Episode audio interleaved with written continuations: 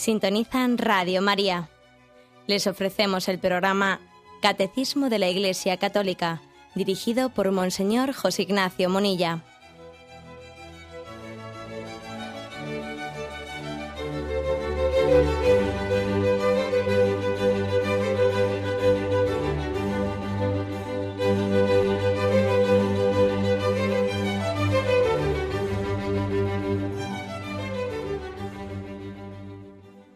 Cordial saludo a todos los oyentes de Radio María. Un día más, con la gracia del Señor, proseguimos el comentario del Catecismo de nuestra Madre la Iglesia. Habíamos quedado en el punto 1989. Habíamos dedicado el programa anterior al comienzo del apartado que se llama justificación. Ya habíamos explicado los dos primeros puntos sobre qué significa ese concepto de justificación hacernos justos. Dios es el único justo, Dios es el único santo.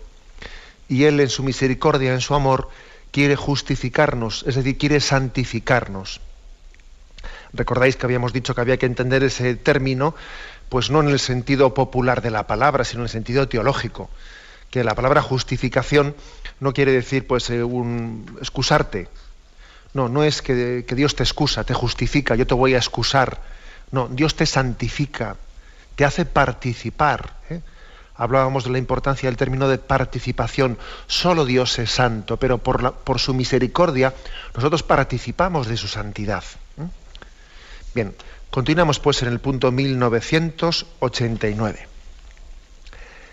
La primera obra de la gracia del Espíritu Santo es la conversión, que obra la justificación según el, anuncio de Jesús al comienzo del Evangelio convertíos, porque el reino de los cielos está cerca.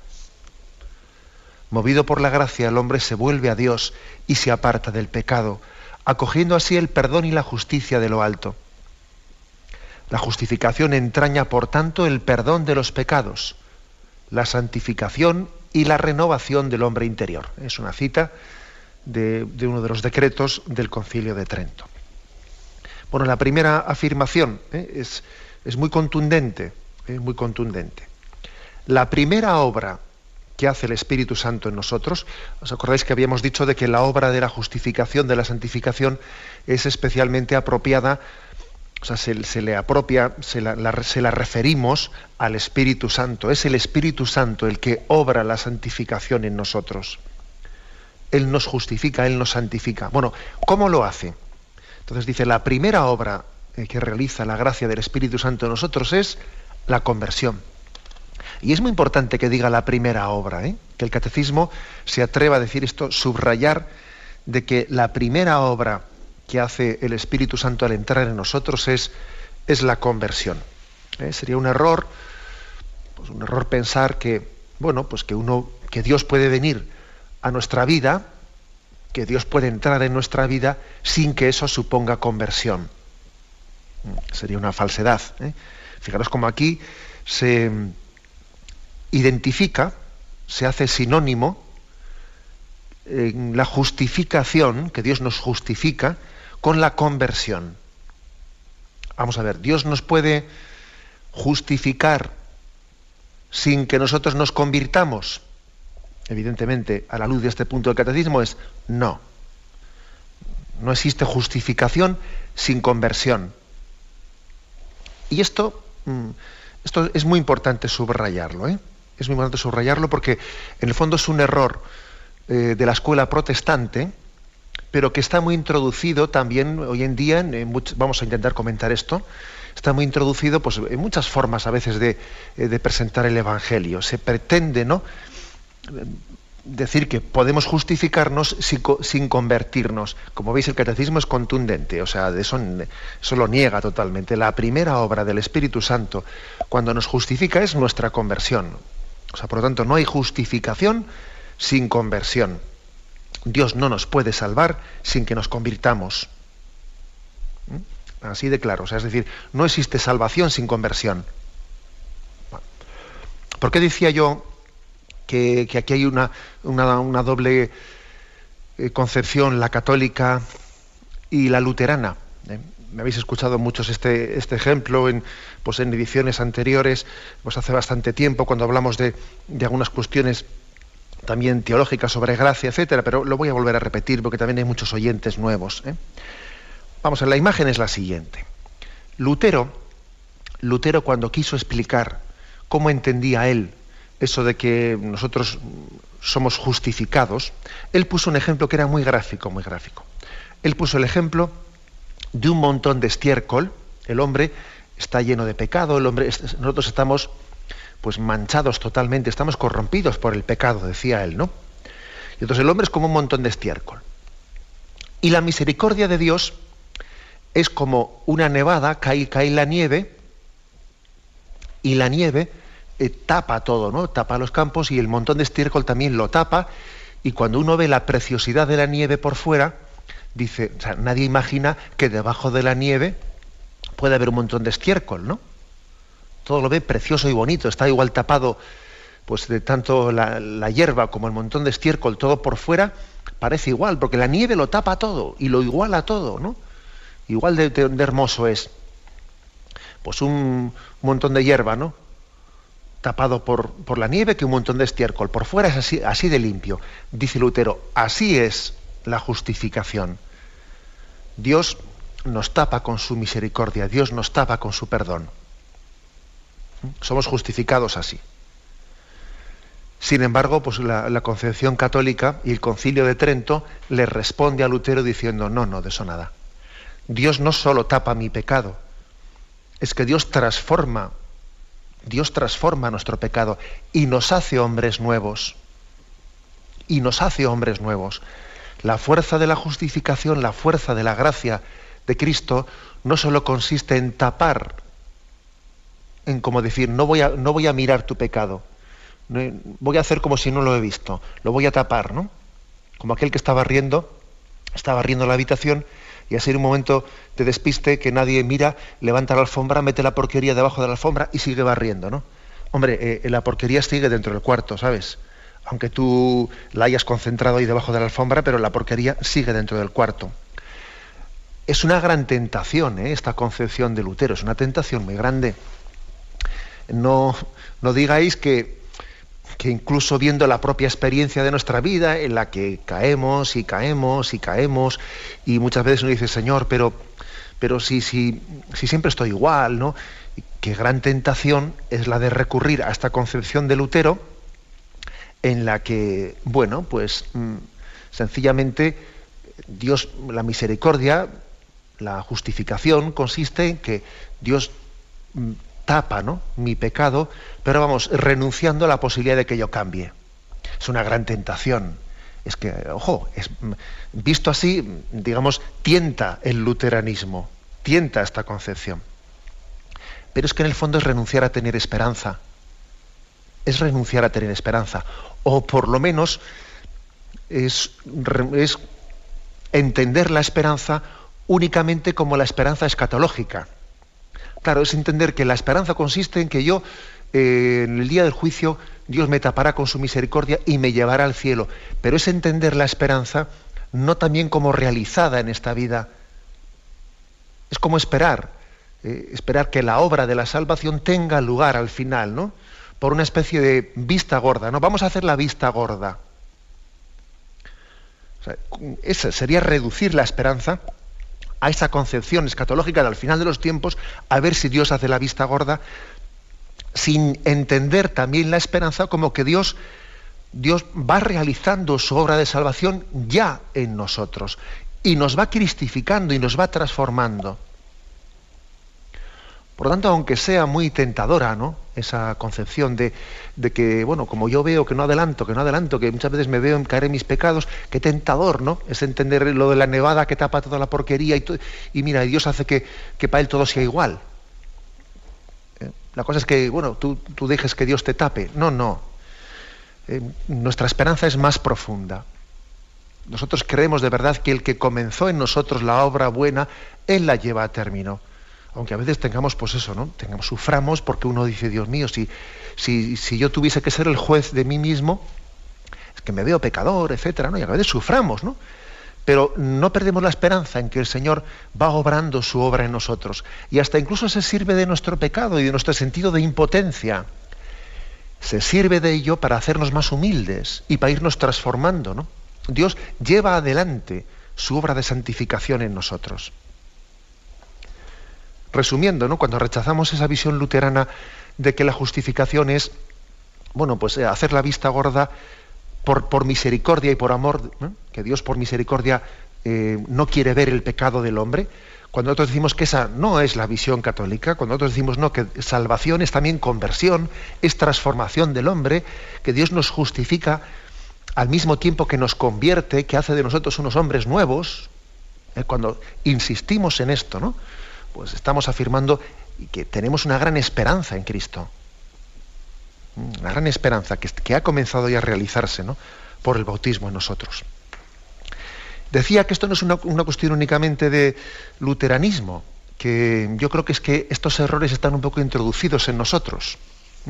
Están introducidos entre nosotros. A veces se afirma con mucha ligereza y sin matizaciones, ¿no? Es que Dios, Dios perdona sin, sin condiciones. Dios no pone condiciones para el perdón. Jesús en los evangelios aparece de una manera en la que él eh, perdona pues, con, con, una total gratuidad. ¿no? Y la gratuidad de Jesús en el, en los evangelios no está condicionada a que alguien primeramente manifieste em, dolor de los pecados, propósito de enmienda y confesar los pecados al sacerdote. Y esas son condiciones que ha puesto después la Iglesia, eh, su disciplina, pero esas condiciones que ha puesto la Iglesia, esas no están en el Evangelio. Jesús eh, sencillamente en, en, los evangelios perdona sin condiciones y tal y cual. Incluso también yo he escuchado alguna interpretación y además cuando va el hijo el hijo pródigo va donde el padre y empieza a intentar allí confesar sus pecados. El padre no le, no le permite, dice, eh, no le permite que, diga padre, empieza a hacer como un listado de sus pecados y se lo interrumpe. ¿eh? Él no quiere que, los, la confesión de los pecados del hijo eh, sea primeramente necesaria para que él le perdone y tal. Y, y se hacen estas visiones, ¿no? Vamos a ver, incluso también yo he escuchado decir, no, es que en el Antiguo Testamento se exigía el arrepentimiento para el perdón. En el Nuevo Testamento no. En el Nuevo Testamento no se exige el arrepentimiento. Vamos a ver, ¿qué, hay de verdad en esto? Bueno, pues sencillamente vamos a ser humildes leyendo el Evangelio y no, y no lo manipulemos desde nuestras ideologías. ¿eh? Es evidente, es evidente que en el Evangelio el perdón de Dios, la misericordia de Dios, cuando es acogida, el, que se acoge a la misericordia de Cristo es porque se ha arrepentido. El que no se arrepiente no se acoge a la misericordia de Jesucristo. Luego, acogerse a la misericordia es lo mismo que estar arrepentido. Luego, no digamos tonterías.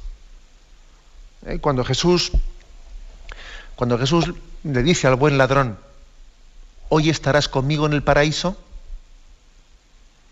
¿por qué no se lo dice luego también al otro? ¿O por qué no habla en plural? Hoy estaréis conmigo en el paraíso, porque le hubiese costado lo mismo, ¿no? ¿Por qué se lo dice únicamente al buen ladrón y no se lo dice al otro? Vamos a ver. Bueno, pues porque uno tenía arrepentimiento y tenía conversión y el otro no. O sea, vamos a ser claros. ¿eh? Está bastante claro ese texto y tantísimos otros, ¿no? O sea, es por lo tanto, es un error, es un error hacer una imagen del Jesús compasivo que viene a predicarnos un amor de Dios al que le es indiferente el arrepentimiento del hombre. No, no, es que el amor de Dios no puede actuar en nosotros, no es acogido en nosotros si no hay arrepentimiento. El que no se arrepiente, el que no se convierte, el arrepentimiento y la conversión son una sola cosa, el que no se arrepiente, porque el dolor de los pecados y propósito de enmienda está todo el mismo paquete, vamos a ser, ¿eh? el que no se arrepiente es que no está, no se acoge a la misericordia de Cristo, la está rechazando. Por eso las afirmaciones de que, bueno, pues de que Dios acoge a los publicanos y a los pecadores sin condición ninguna, de acuerdo, Jesús entró a comer con los, en casa de los publicanos y los pecadores y entró, a, y entró en sus casas sin que estuviesen arrepentidos. ¿Mm? Por ejemplo, cuando Jesús entró en casa de Zaqueo, pues en el momento de entrar allí él, él no estaba arrepentido. Pero en el momento en el que pero solamente por entrar en su casa no fueron justificados, ¿eh?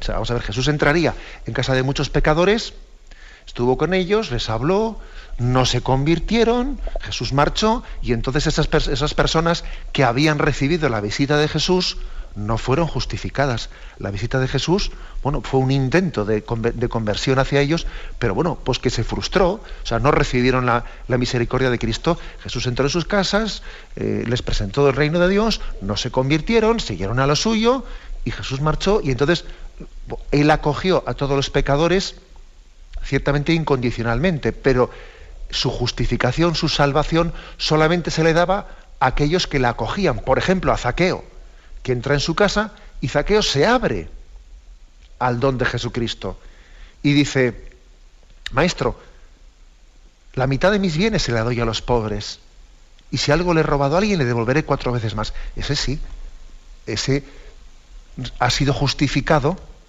hoy ha sido la salvación de esta casa. Dice Jesús, hoy ha entrado la salvación en esta casa. ¿Por qué? Porque Zaqueo se ha convertido. Zaqueo se ha convertido. Jesús había entrado en otras muchas casas de, publicanos, de fariseos, de pecadores, y, otros no se habían convertido, pero Zaqueo sí. Zaqueo sí. O sea, luego no digamos esos términos de que, bueno, que a Jesús no le importa el arrepentimiento, que Él da el perdón incondicional. Esté uno arrepentido o no arrepentido. No manipulemos las palabras porque Zaqueo se convirtió y recibió. Y Jesús dice, hoy ha entrado la salvación en esta casa. Sin embargo, en otros lugares Jesús había ido, pero la salvación no había llegado a los corazones de, aquellos que le habían invitado a la mesa a Jesús, porque no se convirtieron. ¿Mm? No cabe pues decir eh, pues que en el Antiguo Testamento se perdona a quien previamente se había arrepentido y Jesús no, exige eh, arrepentimiento previo. No es cierto, no es cierto.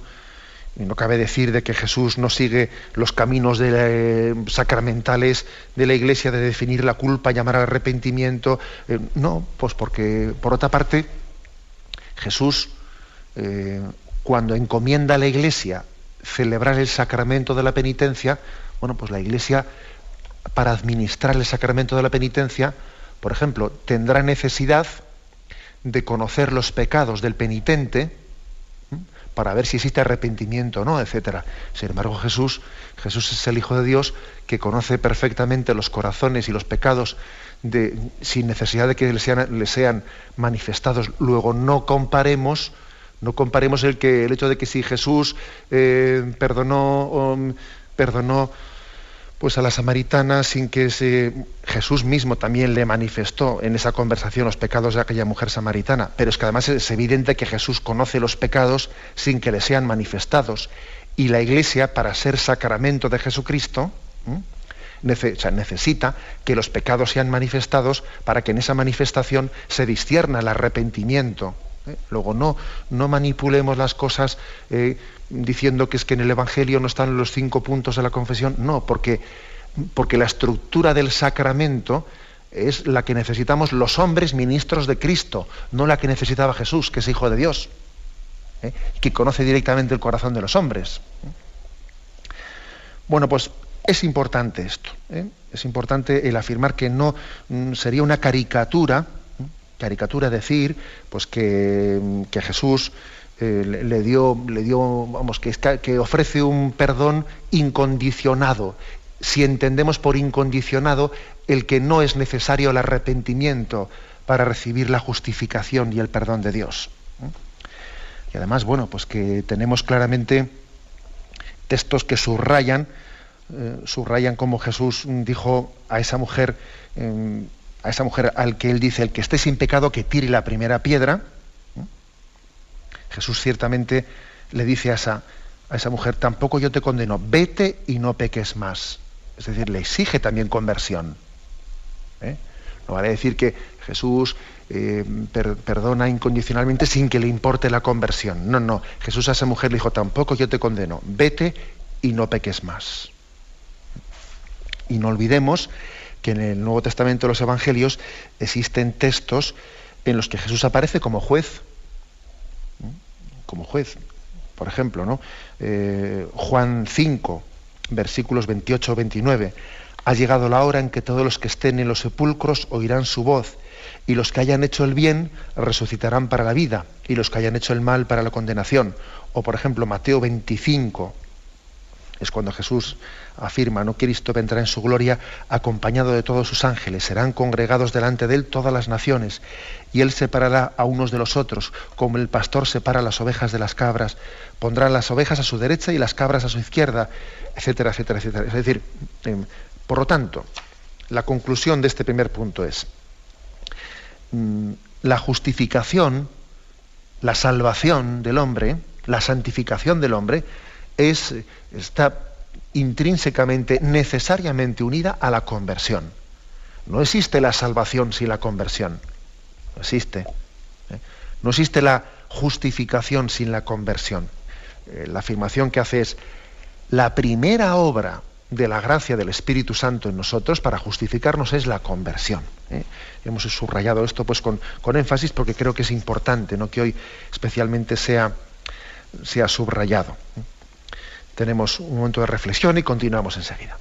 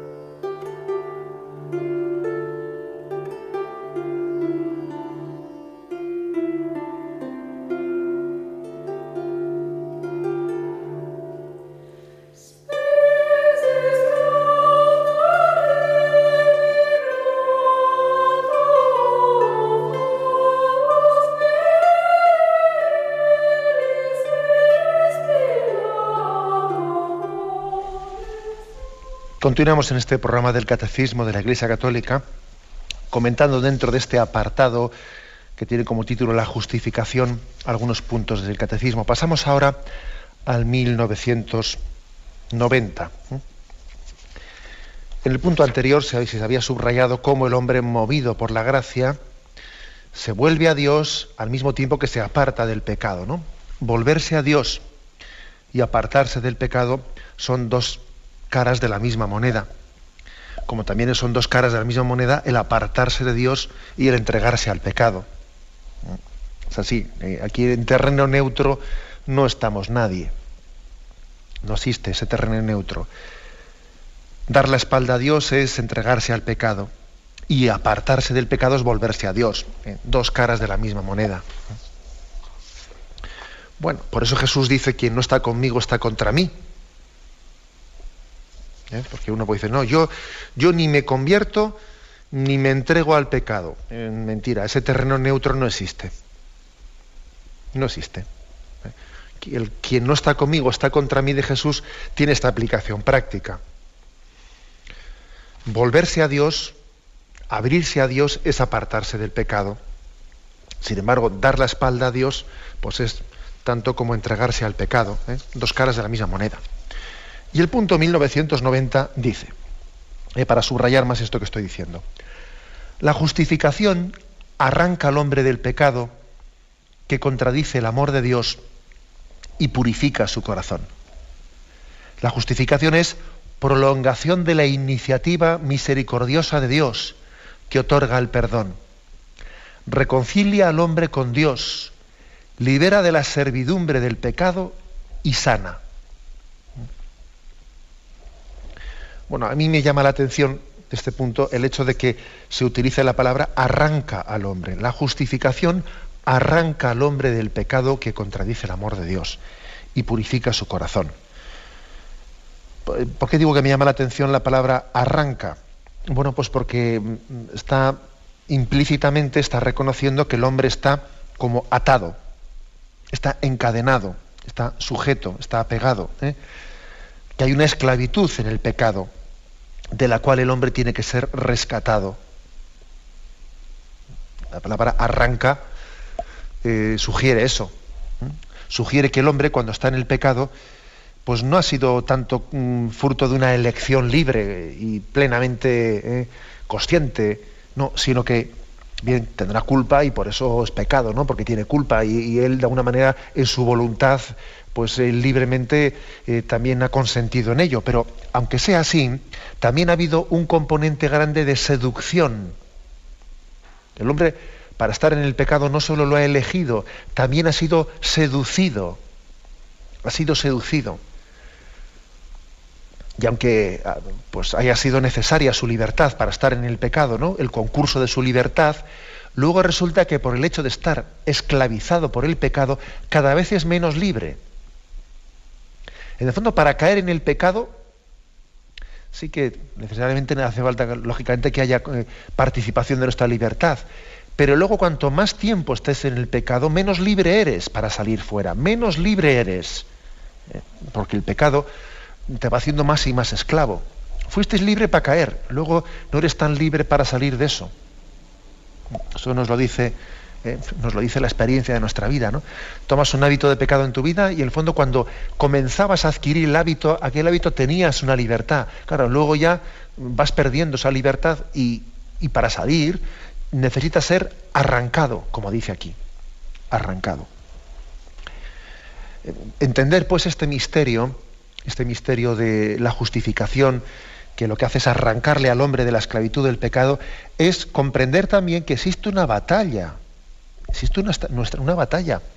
Y como dice la carta de los Efesios, nuestra lucha no es contra las potencias de este mundo, que en el fondo hay una lucha entre Cristo y Satanás. Satanás que está esclavizando al hombre y Cristo que es nuestro libertador. Es muy difícil entender correctamente el Evangelio si se parte de un error teológico y un error del, dogma católico que es negar la existencia de Satanás, de sus ángeles y de su acción tentadora en el hombre. Cuando uno parte de negar ese, ese dato de fe que pertenece al dogma católico, si uno niega eso, primero no entiende el Evangelio, porque el Evangelio está claramente recogido, que Jesús vino a predicar la conversión, la llegada del reino de Dios, y la predicación del reino de Dios tuvo distintas manifestaciones. Primera, la llamada a la conversión. Segunda, la expulsión de Satanás. Aquellos exorcismos que hizo Jesucristo, que eran signo de que Cristo estaba ganando terreno, le estaba arrancando, ¿no? Arrancando a Satanás de esa, de esa esclavitud en la que tenía el género humano. Tercero, también hizo milagros de sanación, etcétera. Es decir, eh, está claro ¿no? que la predicación del reino de Dios tiene esas características. Si negamos eso, si decimos que eso no forma parte, que bueno, que eso son eh, bueno, pues forman parte de aspectos culturales que tenía entonces eh, pues, eh, la Biblia, que son reminiscencias del Antiguo Testamento, cosa que es totalmente falsa, porque la figura de Satanás y sus ángeles aparece muchísimo más en el Nuevo Testamento que en el Antiguo Testamento. ¿Eh? O sea, que es falso decir que lo de la existencia de Satanás y sus ángeles es una reminiscencia del Antiguo Testamento que todavía ahí está coleando en los Evangelios. No es cierto. Eh, la afirmación de la acción de Satanás tentadora es mucho más remarcada en el Nuevo Testamento que en el Antiguo Testamento. ¿eh? Es también forma parte de la revelación de Jesucristo que nos, que nos permite entender que nuestra lucha no es contra, no es contra el prójimo, nuestra lucha es contra la acción de Satanás en nosotros. Fijaros que dice aquí Efesios 6, versículos del 10 al 18. Por los demás, fortaleceos en el Señor y en la fuerza de su poder. Revestíos de las armas de Dios para poder resistir a las asechanzas del diablo. Porque nuestra lucha no es contra la carne y la sangre, sino contra los principados, contra las potestades, contra los dominadores de este mundo tenebroso, contra los espíritus del maligno que están en las alturas. Por eso, tomad las armas de Dios para que podáis resistir en el día malo y después de haber vencido todo, manteneos firmes, en pie. Tened ceñida vuestra cintura con la verdad y revestíos de la justicia como coraza. ¿eh? Tomad también el yelmo de la salvación y la espada del Espíritu, que es la palabra de Dios, ¿eh? para que podáis apagar con él todos los encendidos dardos del maligno. O sea, es, muy claro, aquí San Pablo es muy claro en la, expresión eh, en qué términos nos habla. Cuando dice el Evangelio, pues de que, de que nos, la justificación nos arranca del pecado, hace referencia, hace referencia a que hay una lucha del buen pastor, del buen pastor que lucha para que no le sea arrebatada ninguna de las ovejas que le ha sido encomendada. Una lucha contra, pues, contra Satanás y sus ángeles, ¿no?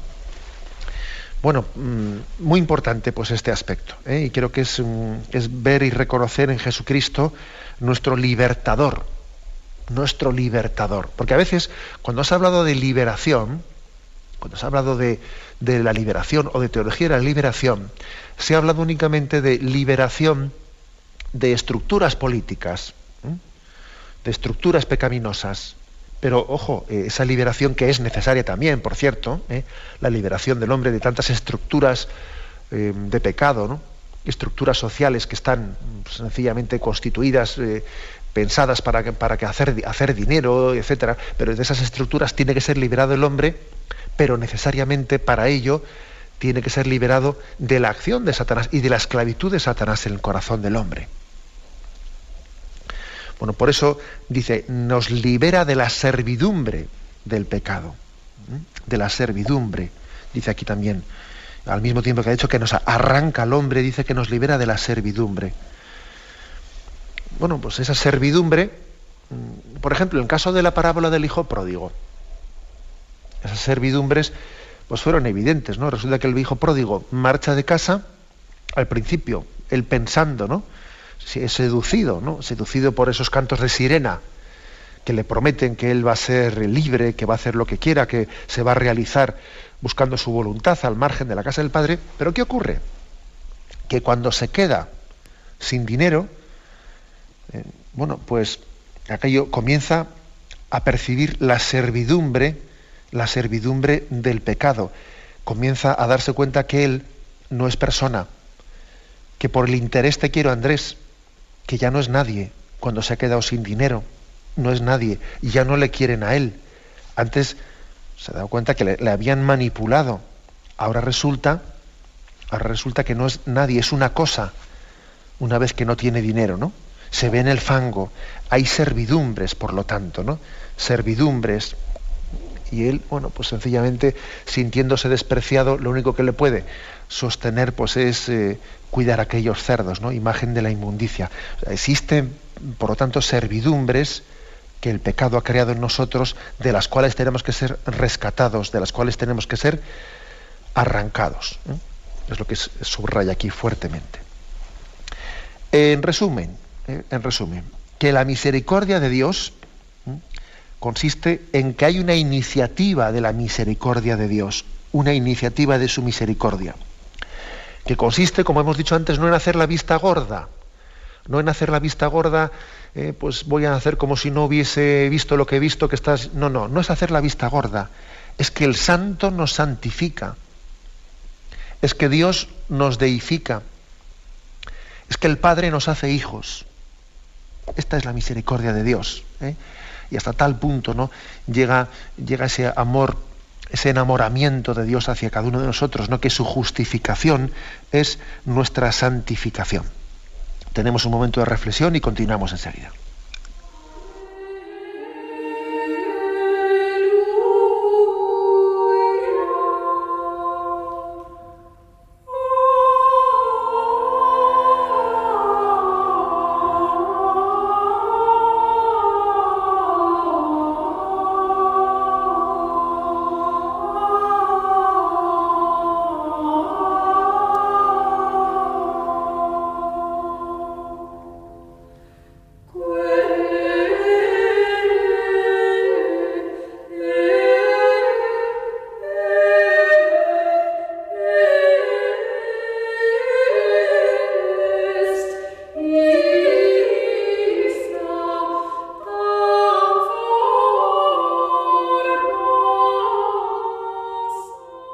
Continuamos en este programa del Catecismo de la Iglesia Católica, continuamos en, este apartado sobre la justificación y pasamos al punto 1991, que dice, la justificación es al mismo tiempo acogida de la justicia de Dios por la fe en Jesucristo. La justicia designa aquí la rectitud del amor divino con la justificación son difundidas en nuestros corazones la fe, la esperanza y la caridad y nos es concedida la obediencia a la voluntad divina. Sobre todo yo subrayaría de este punto el hecho de que la justificación, la salvación, es acoger no únicamente que somos salvados, sino que somos salvados en Cristo, que Cristo es nuestro Salvador. Es, es importante este aspecto es muy difícil que alguien esté acogiendo la salvación si al mismo tiempo no, no está acogiendo al que le está salvando. Hombre, una cosa sin la otra. Por ejemplo, si yo, yo, no únicamente acojo la comida, también acojo a mi madre que me alimenta, ¿no? O sea, dicho así. ¿eh?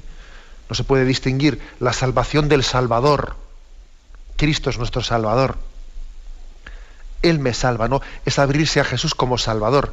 Por cierto, eh, fijaros que la palabra Jesús, el nombre propio con el que eh, ha querido ser bautizado ¿eh? entre nosotros, ¿no? en su encarnación, el verbo, el verbo de Dios, ha sido el nombre de Jesús, que significa Salvador. La verdad es que es, es verdaderamente significativo, ¿no? Que ese fue el nombre propio que él quiso elegir. En el mundo semítico era muy importante los nombres, como os he dicho más de una vez, no son elegidos al azar. A ver qué tal me suena esta palabra. Mira, no, me resulta un poco corta o larga. No, no, no. Ahí, en el mundo semítico, los nombres no son elegidos porque me caiga simpática la palabra. No, son elegidos por la significación que tienen, ¿no? Y la palabra Jesús significa salva. Jesús, o sea, Dios salva, salvador. Jesús es salvador. Por eso mm, mm, abrirse a la justificación es abrirse a Jesús, es abrirse al Salvador. Me viene a la memoria, según estoy diciendo esto, aquel pasaje del Evangelio en el que Jesús curó a diez leprosos, ¿os acordáis? Y curiosamente solo volvió a dar gracias un leproso. Pero bueno, ¿dónde están los otros nueve? ¿No había yo sanado a diez leprosos? Es decir, eh, ¿por, qué, se me ocurre este ejemplo? Porque, curiosamente, de los diez leprosos, yo creo que podemos entender, aunque ciertamente aquel pasaje evangélico no habla, el que fue justificado fue el que reconoció que la curación le, le, había sido dada por Jesucristo. O sea, es decir, es importante abrirnos a la salvación, abrirnos a Jesús, que Él es el Salvador. Jesús reprocha que los otros nueve habían sido curados y, sin embargo, no, habían reconocido de quién, ¿eh? no habían agradecido ni reconocido el don que habían recibido. Por eso también ser justificado supone reconocer de quién te viene el don, de quién te viene el don. ¿eh? Porque, ojo, uno podría ser, ¿eh? pues en esta vida, uno puede recibir muchos dones de Dios, muchísimos dones de Dios, y no abrirse a la justificación, no abrirse a la salvación, como de hecho les ocurría a esos nueve leprosos. ¿Acaso nosotros no estamos rodeados de dones de Dios? ¿Acaso Dios no hace salir el sol sobre buenos y malos? ¿Acaso Dios nos está cuidando esta misma noche, esta misma mañana, según hablo yo, según vosotros escucháis, no estamos rodeados de regalos de Dios, como eh, todos como aquellos diez leprosos, y únicamente uno volvió reconociendo quien, o sea, reconociendo la gratitud de haber sido eh, de los dones de Dios y por tanto se abrió a la justificación. La gratitud le abrió la justificación.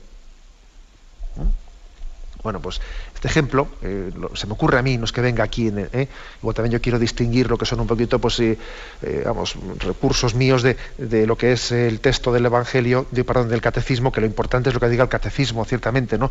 No lo que diga yo, pero es importante que aquí se subraye que hay que acoger, acogemos la justificación, acogemos la salvación por nuestra fe en Jesucristo, por la gratitud en Jesucristo. Porque no me vale únicamente decir, yo recibo el don de Dios. No, yo eh, agradezco a Dios el don que me da. Agradezco a Él, a su persona, a la persona del Padre, a la persona del Hijo, a la persona del Espíritu Santo. Bueno, y de aquí dice después, tal es así, tal es así que la justificación es también abrirse por la fe, por la esperanza y por la caridad a Jesucristo como mi Salvador y agradecerle eternamente a Jesucristo lo que ha hecho por mí. ¿Eh? Tal es así, ¿no? Bueno, pues que de aquí dice, lo lógico es que se desprenda que una persona que ha sido justificada, eh, pues se le conceda el don de querer obedecer a la voluntad divina. Señor, ¿qué quieres que haga? ¿En qué debe de cambiar mi vida? ¿Mm? Por ejemplo, estoy acordando de otro pasaje, el, famoso pasaje del endemoniado de Gerasa. ¿Mm? Pues eh, en, aquella, en aquella región de los geresarenos había pues un hombre que poseído por los, por los demonios que, que, estaba causando el auténtico terror, ¿no? Y Jesús, Jesús realiza pues uno de, uno de los exorcismos más, digamos, llamativos, que más eco ha tenido en, los evangelios, ¿no? Eh, expulsa a los, a los demonios que tenían poseídos aquel hombre y se abalanzan sobre una piara de cerdos que pacían en el monte, los cuales se, se lanzaron por el acantilado, ¿no? la gente, la gente se, llenó, de, temor y, hasta Jesús le pedían, le pedían que se marchase allí, tenían miedo, miedo de esa liberación tan fuerte que les dejaba sin sus bienes materiales, ¿no? porque habían perdido todo, aquel montón de cerdos. ¿no? Y a mí me llama la atención lo siguiente.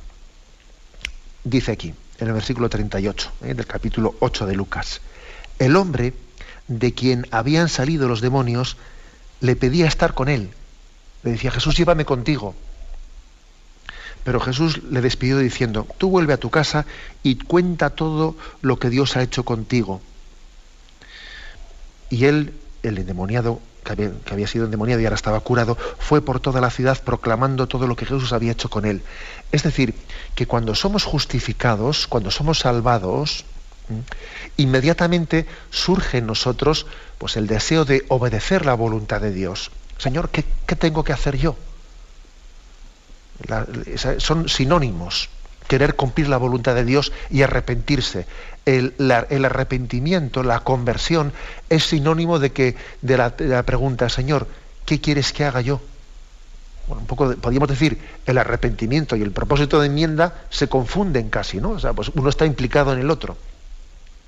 Está endemoniado de Gerasa, en el momento en que es rescatado por Jesucristo, liberado por Jesucristo, lo primero que se le ocurre es, Señor, me voy contigo, acéptame tus discípulos.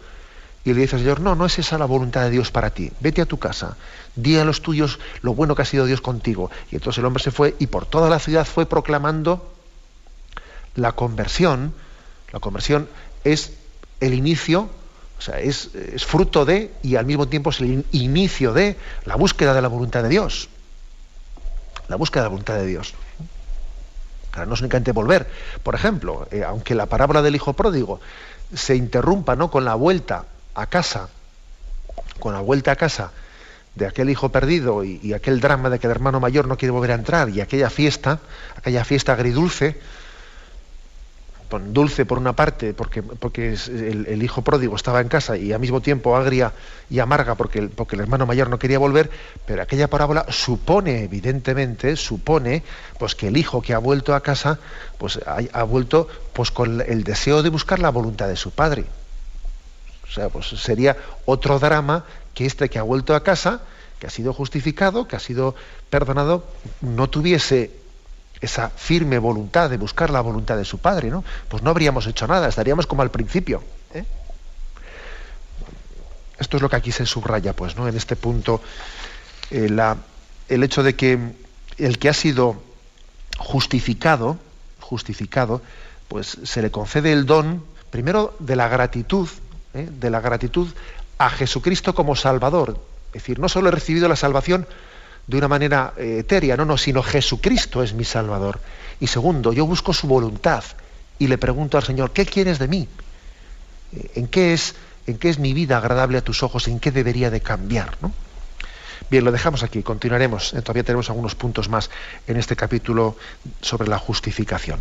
Tenemos ya el tiempo cumplido y me despido con la bendición de Dios Todopoderoso.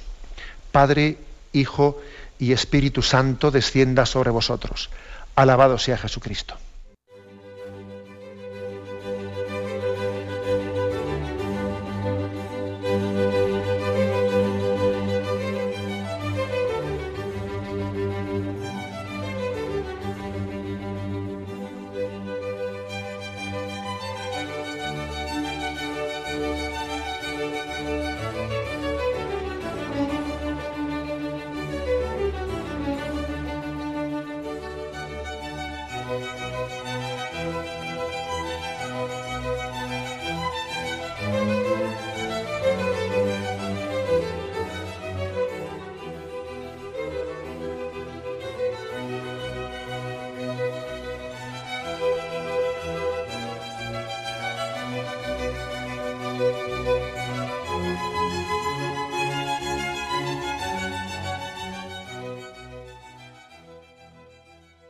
Les hemos ofrecido el programa Catecismo de la Iglesia Católica, dirigido por Monseñor José Ignacio Monilla.